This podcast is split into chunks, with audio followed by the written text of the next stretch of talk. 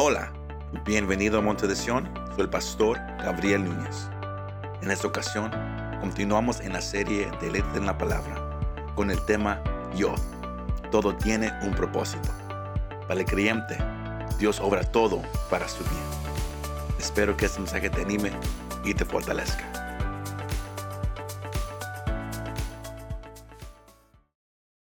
Hoy continuamos esta serie Deleítate en la palabra del Señor. Delight yourself in the word.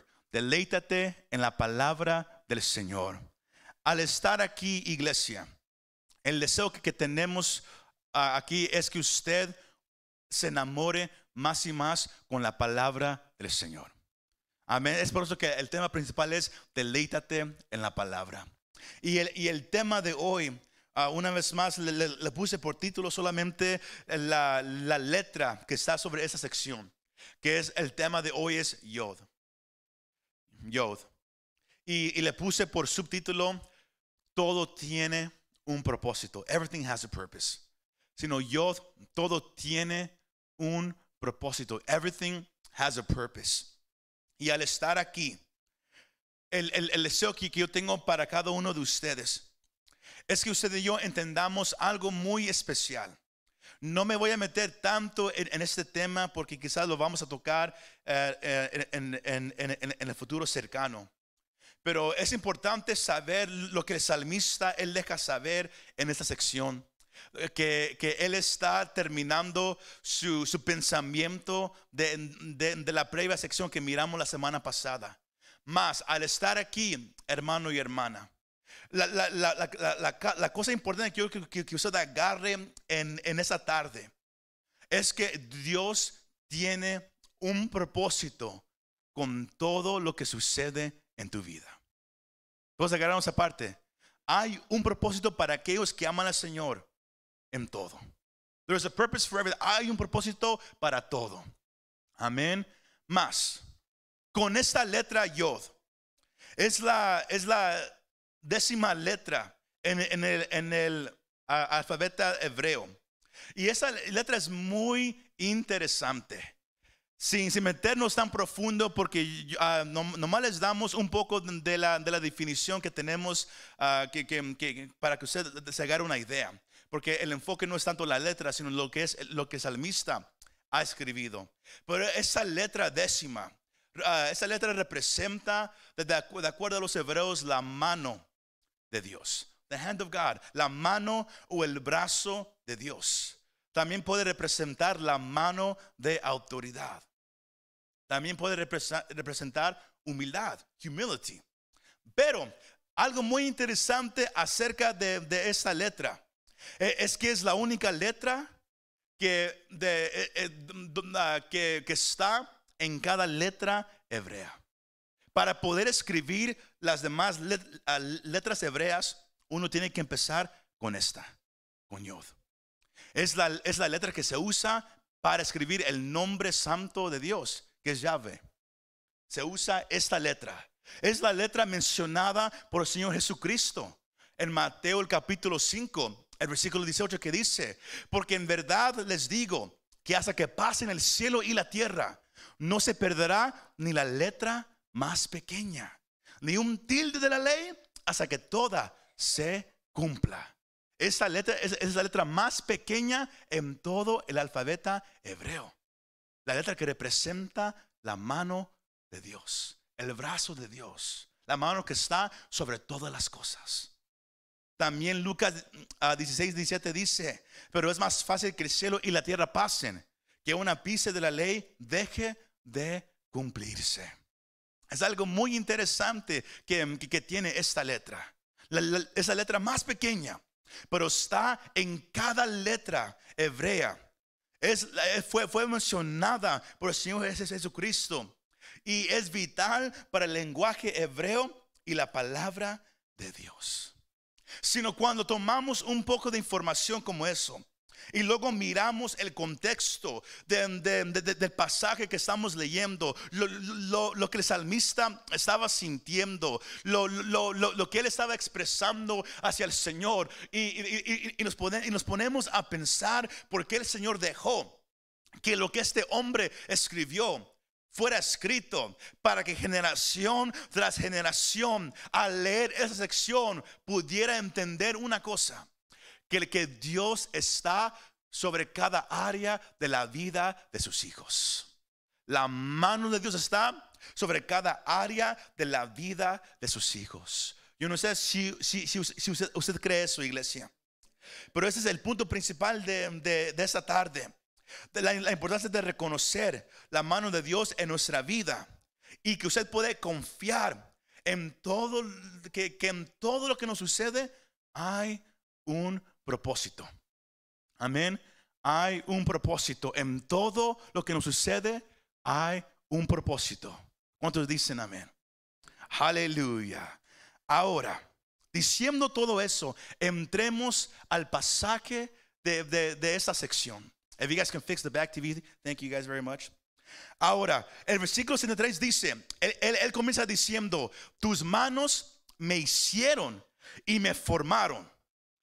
Antes de, que, el samista entra en, la sección de, lo que él, él quiere hablar, hay algo importante que Él quiere que, el, eh, que leyente entienda al leer esa sección. Porque si usted lee la, primera sección, usted, va a reconocer que el salmista reconoció que, que cuando Dios lo, lo, lo afligió, que cuando algo pasó en su vida que, que, que le dolió, él entendió que fue para su bien. Y eso fue lo que miramos la semana pasada, que hay cosas que nos suceden a nosotros, hay dos caminos que, el hombre puede caminar y cuando uno viene al conocimiento del Evangelio, uno camina el Evangelio del Señor. Pero cuando uno empieza a descariarse, cuando uno empieza a, hacerse un poco, un poco al lado, mirando todo lo que está alrededor, el Señor usa a veces aflicciones, Él usa problemas, ¿para qué? Para guiarnos una vez más al camino de Él. Y el salmista reconoció eso y él le dio gracias a Dios por las aflicciones. Él le dio gracias a Dios por los, por los problemas difíciles. Yo no sé si usted una vez le, ha dado gracias al Señor por, los tiempos difíciles que usted ha pasado en su vida. Algunos. Hay varios, pero nomás algunos lo, lo han dicho. El salmista comienza con, con, con ese renglón. ¿Por cuál razón? Para que una persona pueda entender que Dios está en toda área de nuestra vida, bueno y malo, uno tiene que reconocer este, este primer renglón. Porque, porque si usted le dice a alguien que no conoce a Dios, que, que todo obra para nuestro bien, porque Dios está en todo, muchos se van a burlar de usted, muchos se van a reír. ¿Por cuál razón? Porque el mundo no cree que Dios existe. El mundo no cree que, que, Dios está detrás de todo lo que, lo que pasa. El mundo mira todo lo que sucede nomás como una suerte, como una ah, coincidencia. Ah, así es como, como mira todo lo que sucede. Like chance, a coincidence. Pero Dios está detrás de todo. Y es la parte que yo quiero que usted agarre. Porque esa es una doctrina importante para el creyente la providencia de Dios. The providence of God. La providencia de Dios. The providence of God. La, soberana, la soberanía de Dios. The sovereignty of God. Dios es soberano. Todos eh, sabemos eso. Todos a veces lo decimos. Pero cuando pasamos por algo difícil, a veces nos olvidamos. ¿Y, cómo sé que nos olvidamos? Porque a veces nos, nos empezamos a quejar. Empezamos a preguntar, ¿por qué? ¿Why God? ¿Por qué, Señor? nos olvidamos que Dios es soberano. Que eso significa que Dios está sobre todo. Él está sobre todas las leyes del mundo. Él está sobre todas las leyes de la gravedad. Él está sobre todo el universo. ¿Por qué? Porque Él es el creador de todo. Eso lo hace soberano. El salmista lo, lo entiende. Por eso Él dice, tus manos me hicieron y me formaron. Él em, llegó a entender que, que Dios es el creador y Él es la creación. Hoy en día todos miramos a, Dios de acuerdo a nuestra imagen. El hombre mira a Dios de acuerdo a su imagen. El hombre no quiere reconocer que Dios creó todo. El hombre, el, hombre dice, no, no, no, yo hice esto. Yo voy a lograr esto. Aún los cristianos, yo me voy a, forzar más, yo voy, a yo voy, a echarle más ganas a hacer eso y aquello. Nos olvidamos que Dios es soberano sobre todo, que Dios es la fuerza que el hombre necesita. ¿Por qué? Porque Dios es el creador de todo. Génesis 2.7 dice que Dios formó al hombre del polvo de la tierra. Él es el creador de toda la humanidad. Lo quiere reconocer el hombre o no, Dios es el creador. Todos me están siguiendo esta tarde. Pero como dije, el hombre no quiere reconocer a Dios. El, el hombre refleja la misma actitud que Faraón dio en Éxodo, el capítulo 5, el versículo 2, cuando Moisés se paró delante de Faraón y, le dijo el mensaje del Señor, Faraón responde diciendo, pero Faraón dijo, ¿quién es el Señor para que yo escuche su voz y deje ir a Israel? Yo no conozco al Señor y además no dejaré ir a Israel. Esa actitud de orgullo esa actitud de que yo estoy encargado, yo soy el que mando, es mi vida. Es lo que refleja mucho el hombre hoy en día, especialmente en un mundo lleno de pecado.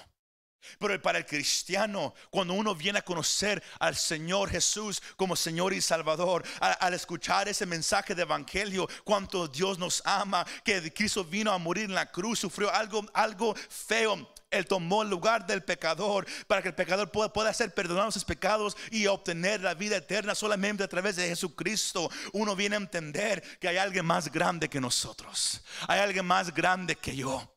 Y el salmista entendió eso. Y, y aunque para muchos de ustedes eso quizás es algo ya conocido, es vital. Porque el salmista, él no puede decir, todo lo que él dijo en la sección anterior y, en esa sección, sin, sin, que él reconociera que Dios es el creador. Y si Dios creó, él puede hacer lo que él quiere, como él lo quiere hacer, de la manera que él lo quiere hacer. ¿Quién soy yo para, yo decirle que Dios lo haga de mi manera? Es algo muy, muy, muy, muy importante de reconocer, iglesia. Él reconoció a Dios como su creador. Me gusta mucho lo, que dice uh, David Guzik en su comentario, que a, uno venir a reconocer a Dios como su creador es, reconocer esto, iglesia, que estamos obligados a Él como aquel que nos da la vida. Si usted dice, yo reconozco a Dios como, como, como mi creador, usted está diciendo que yo soy obligado ahora a Él, que mi vida le pertenece a Él, porque Él está en control de todo es reconocer que lo respetamos como uno que es más grande y más inteligente que nosotros. Hay una foto que tenemos, uh, if you can follow me along, para, que no se me duerma. Es reconocer que lo respetamos como uno que es más grande y más inteligente que nosotros. Él es más grande y más inteligente que tú. No importa los, los, certificados que tienes en, la pared, all your degrees, no importa cuánta escuela tuviste o no tuviste, eh, Dios siempre será más grande y más inteligente que el hombre. Aún hoy en día más grande que, que las computadoras. Porque ahorita las últimas semanas, ahora todos están mirando como ahora todo se enfoca ahora en lo, que se llama AI. Ahora las computadoras ahora hacen poemas, ahora escriben sermones, ahora escriben cantos. Dios aún es más grande que todo lo que el hombre se puede inventar. Y cuando usted lo reconoce como creador, es lo que usted está diciendo. Lo reconocemos a Él como nuestro diseñador. Sabemos que lo que es mejor para nosotros, que Él sabe lo que es mejor para mí. Y es, es hermoso escuchar, pero difícil de vivir. Que Dios sabe lo que es mejor para mí. Porque todos tenemos deseos, todos anhelamos algo, pero el decir que el Señor sabe, God knows what's better for me, que el Señor sabe lo que es mejor para mí. Eso sí es una, una oración difícil de orar. Yo no sé si usted una vez ha orado algo similar. Señor, yo sé, haz tu voluntad conmigo porque yo sé que lo que, lo que tú tienes para mí es mejor que, que cualquier cosa que yo puedo pedir. Suena bonito para decir, pero es muy difícil y asusta. Porque muchas veces pensamos, oh, a ver, Dios, ¿qué me va a dar? No me crea, los que son, los que son solteros, Señor, tú dame el esposo o la esposa que tú quieras. Va a ser la oración más asustada que usted va a orar en toda su vida. ¿Por qué? Porque uno piensa que el Señor se va a equivocar. Que el Señor le, va a dar a, alguien choncho o a alguien feo, a alguien que huele, algo así. Y, y uno dice, no, Señor, no, no, no. Pero Dios sabe lo que es mejor para nosotros. Él sabe lo que es mejor para todos nosotros. Amén. Y el reconocer a Dios como creador es reconocer que desde nuestros inicios está conectado con el mundo invisible. Así nuestro fin también lo estará. Que Dios es un Dios que, los ojos no lo pueden mirar. Y al final de todo esto, o sea, Dios estaremos en un lugar que aún todavía no podemos mirar. El mundo espiritual. Y eso es, eso es lo, lo que saca a muchos de onda. Como que es difícil creer que hay un cielo hay un infierno. ¿Por qué? Porque uno no lo puede mirar. Y muchos creen como que si yo creo en algo así, como que soy un poco loco, un poco tonto, porque como que, como que hay un cielo. Y, eso es lo, lo, que tropieza a muchos. Pero a uno a reconocer a Dios como su creador, como su diseñador, uno entiende que Dios es invisible, que Él es espíritu y que un día seremos igual como Él. Yo no sé, si, no sé si, usted cree esa parte. Pero lo, lo, que el salmista entendió es que Dios está sobre todo. Que la, eh, la, doctrina de, la providencia de Dios nos deja saber que todo lo que sucede en este mundo, está, Dios está detrás de todo. Nada sucede sin que Dios lo sepa. Nada. Nada, iglesia.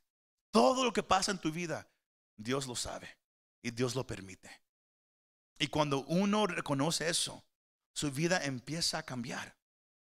Pero es difícil llegar a ese punto.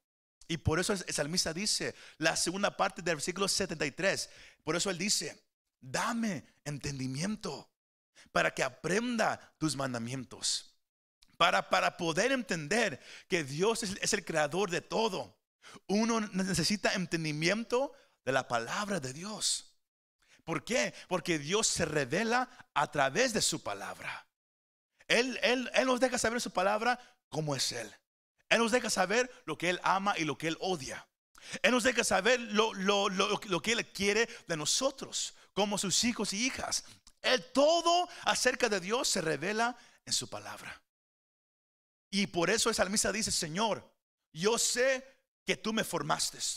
Yo sé que, que, tú me creaste. Y yo sé que la única manera que, yo podré vivir mi vida y reconocer que todo lo que, lo que me va a pasar es para mi bien, es si, es si tú me das entendimiento de tu palabra. Porque yo sé que todo lo que tú haces, lo haces conforme a lo que tú has dicho. Y él dice, Señor, dame entendimiento. Give me understanding dame entendimiento. Esa palabra en el lenguaje original nomás significa separar mentalmente o distinguir. Cuando Él dice, Señor, dame entendimiento de tu palabra, Él está pidiendo, Señor, ayúdame a distinguir, ayúdame a, poder, a, poder em, comprender lo que tú estás dejando a mí cada vez que, que yo me meto hacia tu palabra. Porque es aquí en tu palabra donde yo aprenderé a confiar en ti. Si usted quiere crecer más en su confianza con el Señor, lea la Biblia. Si usted quiere que, su confianza en Dios se fortalezca, lea la Biblia. Voltee a su vecino, dígale, tenemos que leer la Biblia. We gotta read the word. Tenemos que leer la Biblia. Para, para poder confiar más en Dios, necesitas meterte en la palabra de Dios. Tienes que saber lo que está escrito en su palabra. Y por eso todo ese Salmo 119 está dedicado a la hermosura, la grandeza, la, la, supremidad de la palabra de Dios. Mas ahorita e, en nuestros días, la Biblia está siendo atacada ahora de formas diferentes. ¿Cómo? Ahora hay pastores, le, enseñé un video a mi esposa el lunes, ah, antes de la, de la, clase que tenemos con, el grupo que está aprendiendo a estudiar la Biblia, de un pastor que se paró aquí y, estaba predicando a su iglesia. que, que, la, que la iglesia no debe de, de, de tener la Biblia en alto. Y usó un ejemplo dejando saber que Abraham no tuvo la Biblia, que Shadrach, Mesach y Abednego no tuvieron la Biblia, ellos nomás tuvieron un sentimiento, nomás, nomás tuvieron una palabra que escucharon. Y él, usaba eso como, su argumento para, para, dejar saber que la Biblia no era, no era tan importante, que el, sentimiento era casi igual que la palabra de Dios. Usted va a escuchar más y más pastores falsos hablando de esa manera. Es por eso que hoy en día usted necesita meterse más y más en la palabra para poder extinguir lo que viene de Dios y lo que viene del hombre. Porque hoy en día, como Pablo, él le dijo a Timoteo, en los últimos días van a haber muchos que se van a apartar del mensaje y van a hablar. ¿Para qué? Para darle cosquillas al oído. Van a, van a decir cosas que suenan bonitas, que suenan espirituales, que uno dice, wow, pero que van contrario a lo que está escrito en la palabra de Dios. Usted tiene que saber distinguir lo que es de Dios y lo que es del hombre. Y todo comienza, Señor, dame entendimiento. Cada vez que, usted abra este libro para leerlo, dile, Señor, dame entendimiento. Revela tu palabra. Ayúdame a entender lo que, yo, lo que yo no sabía antes para yo poder vivir conforme a tu voluntad. Es más que, que, aprender información. Es más que venir a una iglesia y sentarse y, apuntar. Aunque todo eso ayuda. Lo, que sobrepasa eso, Señor, dame entendimiento. God, give me understanding. Porque usted puede tener notas, usted puede aprender muchas cosas de cómo estudiar la Biblia para crecer, para madurar. Pero si Dios no revela, uno se va a quedar ahí con, la mente que le duele. Porque va a haber mucha información. Pero todo comienza, Señor, dame entendimiento. Luego entra todo lo demás. el, meterse más profundo. Pero se necesitan los dos. Cuando dicen amén?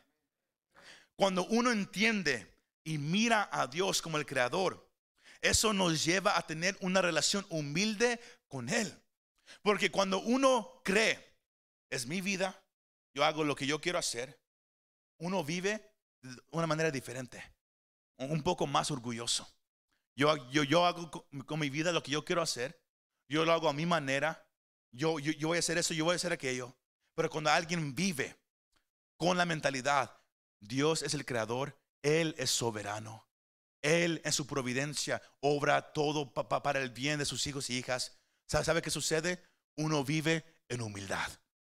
Cada día uno reconoce, Señor, estoy vivo porque tú me dices vida.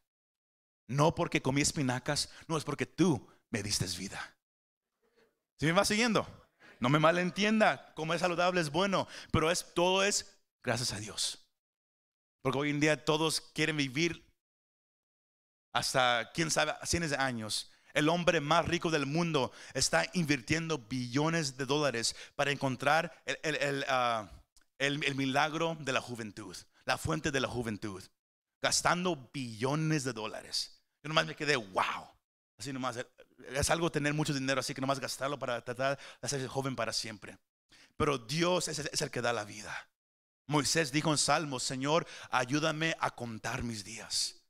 A, vivir para ti, reconociendo que, que, tú me has dado solamente un cierto tiempo en este mundo. Cuando uno vive de esa manera, uno, uno va a vivir humildemente delante del Señor. Uno no va a vivir con, el pecho para afuera, así nomás. Uno va a reconocer, soy vivo, gracias a Dios. Soy aquí, gracias a Dios. Bendito sea su nombre. Es la, es actitud que el salmista tenía, iglesia. Y esa es la, esa clave que puse aquí. Toma humildad, el poder agarrarnos de la palabra de Dios y confiar en Él. ¿Sabe por qué hay mucha gente, especialmente en la iglesia, que, que, encuentra difícil agarrarse de la palabra de Dios? Por el, orgullo. ¿Por qué? Porque no quiere dejar ir su voluntad.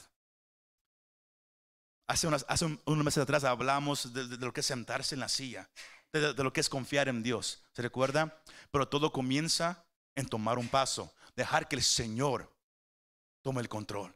Eso requiere que nos soltemos. Eso, eso requiere que, que nomás nos dejemos ir reconociendo que el Señor nos va a agarrar. Eso requiere humildad. Eso requiere confianza. Pero para, pero para muchos el orgullo ahí está, el temor ahí está. Es por eso que el salmista nos deja saber la importancia de entender la palabra de Dios. ¿Está usted aprendiendo algo nuevo esta noche? Se nos toma humildad, iglesia. El agarrarte de la palabra. It takes humbleness.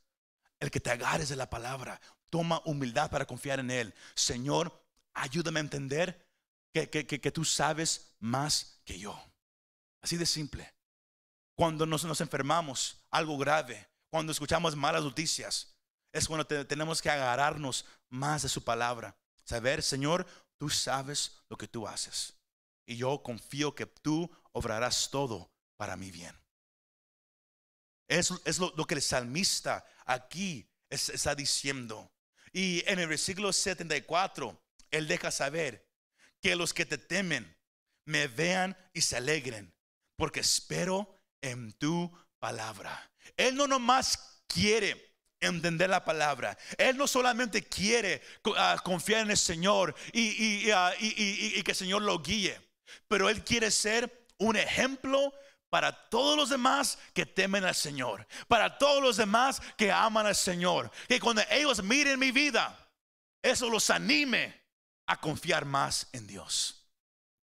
Yo no sé si usted una vez ha orado eso. Señor, usa mi vida para que otros vengan a conocerte. Nadie. Increíble. Pero es necesario. Él está diciendo, Señor, que los que te temen me vean y se alegren, porque espero en tu palabra. Sino Él quiere confiar. Él, quiere que la gente que, que lo conozca mire su vida Mire cómo Él busca a Dios en los tiempos buenos, que, Él quiere que ellos miren cómo Él responde a los tiempos difíciles, a los problemas, a las enfermedades, a la muerte, a, la pérdida de, trabajo, cuando todo no vaya bien. Él quiere que todos miren cómo responde y eso los anime a confiar más en Dios. Que ellos digan, wow, mira todo lo, que Él ha pasado en su vida y aún así, él o ella ha mantenido su confianza en su Dios. Yo quiero tener lo mismo. Es el deseo de Él. Por eso Él dice, dame entendimiento de tu palabra. Porque lo más que, yo entienda tu palabra, lo más que yo puedo confiar en ti. Y lo más que yo puedo confiar en ti, lo más que, que, mis amigos, mis familiares van a mirar mi vida. Y eso quizás los va a llevar, Señor, a querer conocerte a ti. Es lo que pido, Señor, de mi vida. Es algo que, que, que, podemos aprender hoy en día. Pablo, él también lo menciona en 2 de Corintios 1:4. Él dice, el cual nos consuela en todas nuestras tribulaciones. Escuche esto, para que también nosotros podamos consolar a los que están en cualquier aflicción, dándoles el consuelo con que nosotros mismos somos consolados por Dios. Pablo también lo menciona, la importancia de, ayudar, de dirigir a la gente hacia, hacia el Señor cuando uno está en tiempos difíciles. Pero hoy en día cuando pasamos por algo difícil que hacemos, nos quejamos mucho, lloramos, dejamos de ir a la iglesia, dejamos de orar, dejamos de, meternos en la palabra, estamos enojados con Dios, no queremos nada con nadie, nos apartamos. Si Dios de verdad me ama, ¿por qué él, dejó que esto pasara? Si Dios de verdad es grande, ¿por qué todavía no me ha sanado? Si Dios de verdad es real, ¿por qué esto me está pasando? Es la actitud que muchos hoy en día toman. Más el salmista, Pablo, nos deja saber que cuando uno reconoce que Dios es soberano, que, que Dios en su providencia, Él obra en todo. Su actitud cambia, su manera de pensar cambia. Y ahora no, no está enojado, no está frustrado. Aunque pasa por algo difícil, reconoce. Yo sé que Dios usará todo lo que yo estoy pasando, lo usará para un bien, no nomás para mí, pero para alguien más. Y es lo que el salmista, él quiere de su vida. Que el Señor use su vida para animar a los demás. ¿Cuántos anhelan también lo mismo? Levanten la mano. Si usted lo anhela. Que Dios use su vida para animar a los demás. Es lo que el Señor quiere de, su pueblo. Esa, es la clave número dos. Que seamos cristianos que al hablar o, la gente mira nuestra vida, que se anime en querer buscar más a Dios y caminar con Él por lo que miran en nosotros. Así de simple. Que, que, seamos cristianos, que al hablar o la gente mirar nuestra vida, se anime a querer buscar más a Dios por, por lo, que escuchan que hablamos y lo que miran que hacemos. Que mi vida, Señor, sea usada por, para tu gloria, para que alguien más venga a conocerte a ti. Para que la fe de alguien más se fortalezca por lo que miran en mi vida, en mi, en mi situación buena o difícil. Eso toma un entendimiento de que Dios es más grande que nosotros, de que Él es el creador, Él es el que formó nuestras manos. Y eso el salmista, Él lo está diciendo como, dijimos, en tiempos de aflicción. Los próximos tres versículos hablan de, de, cómo Él está pasando por algo difícil. Pero porque Él reconoce a Dios como su creador, Él reconoce que Dios es soberano, que en su providencia todo va a obrar para su bien. Él, él dice en el versículo 75, yo sé Señor que tus juicios son justos y que en tu fidelidad me has afligido. Yo sé que todo lo que tú haces, Señor, está bien. Y en tu justicia tú me estás afligiendo. En tu justicia, Señor, tú estás obrando en mi vida. Aunque me duela, yo sé que es, que es para tu bien, porque tu nombre será exaltado.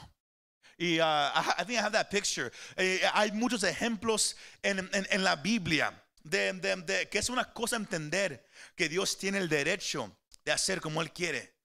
Pero es otra cosa decir lo que el salmista dijo. Señor, tus juicios son justos.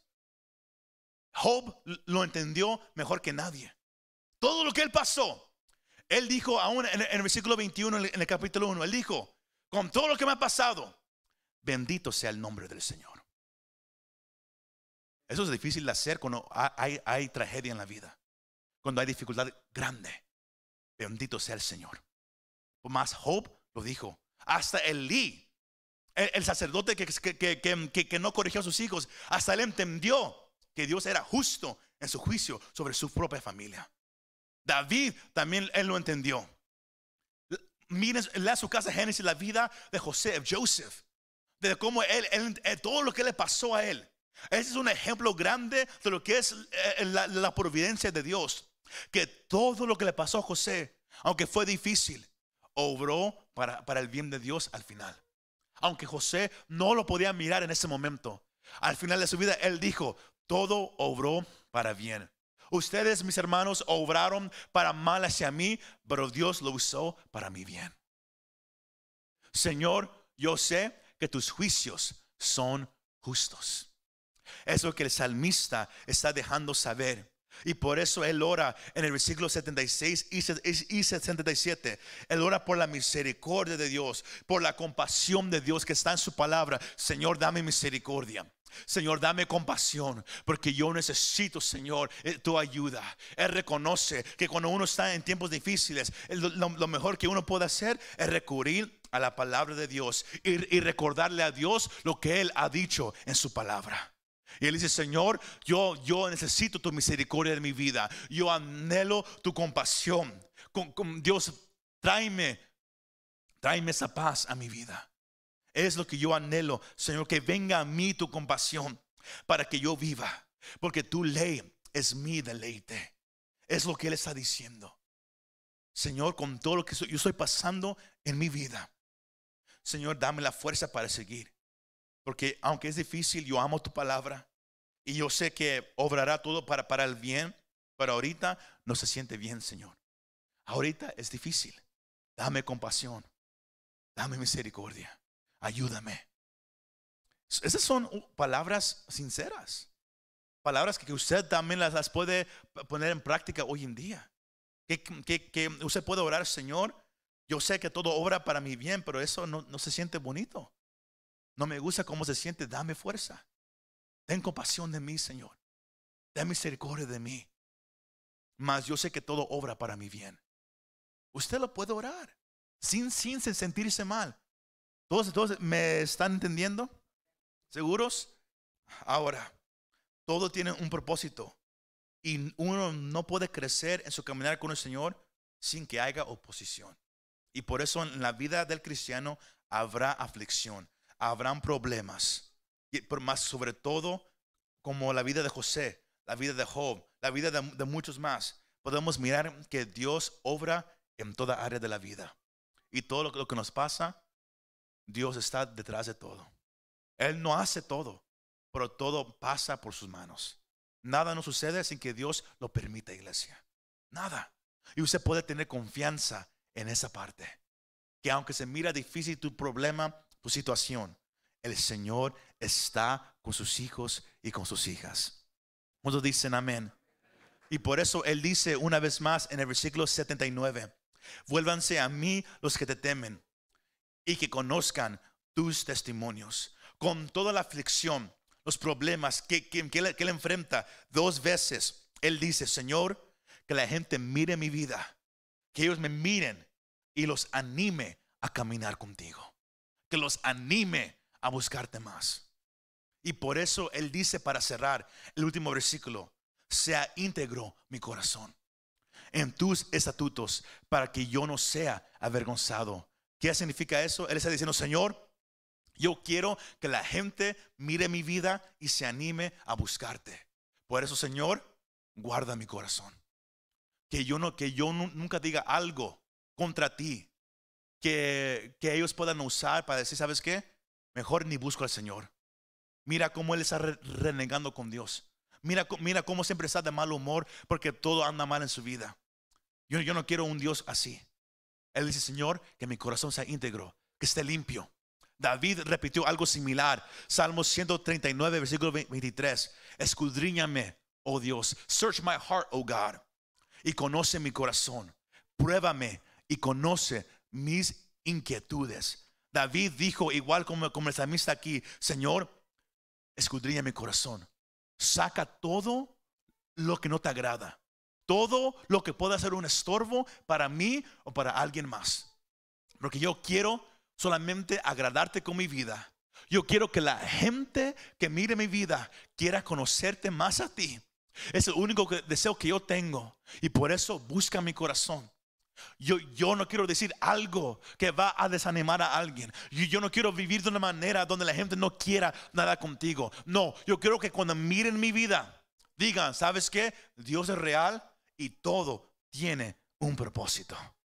Dios es real. Dios vale la pena. Vale la pena vivir para el Señor. ¿Cuántos dicen amén? Hoy hablamos que el Señor es el creador de todo. Que para poder vivir una vida con la actitud del salmista, en humildad, confiando en la palabra, para poder confiar en la palabra, uno tiene que confiar que Dios es real. Y para poder reconocer que Dios es real, uno necesita la palabra. Cristo es real. Él vino, Él murió en la cruz, tomó tu lugar.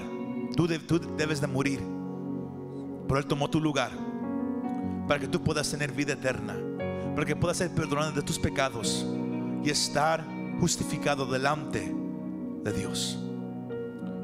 Si tú quieres reconocer a Jesús como Señor y Salvador, aquí presente levanta la mano, ahí en casa levanta la mano y repite esa confesión como Pablo lo dijo, que si confiesas con tu boca que Jesús es el Señor y que es en tu corazón que Dios lo levantó de los muertos, tú eres salvo. Señor Jesús, yo creo que tú eres real. Yo creo que tú existes y viniste a este mundo. Viviste una vida perfecta y moriste en la cruz tomando mi lugar. Yo merecía morir, pero tú moriste en mi lugar. Reconozco que soy pecador y que necesito el perdón que solo tú ofreces. Hoy te pido perdón a mis pecados. Me rindo mi vida completamente a ti. De aquí en adelante, Señor, yo quiero vivir solamente para ti. Yo no quiero, Señor, que nada en mi vida sea, sea más importante que tú. Sino hoy entrego todo hacia ti. Yo creo en tu palabra.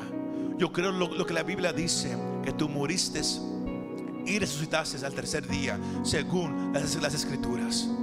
Yo te doy las gracias por darme una vida nueva por perdonar mis pecados, porque sé que cuando yo muera, yo estaré contigo en el cielo para siempre.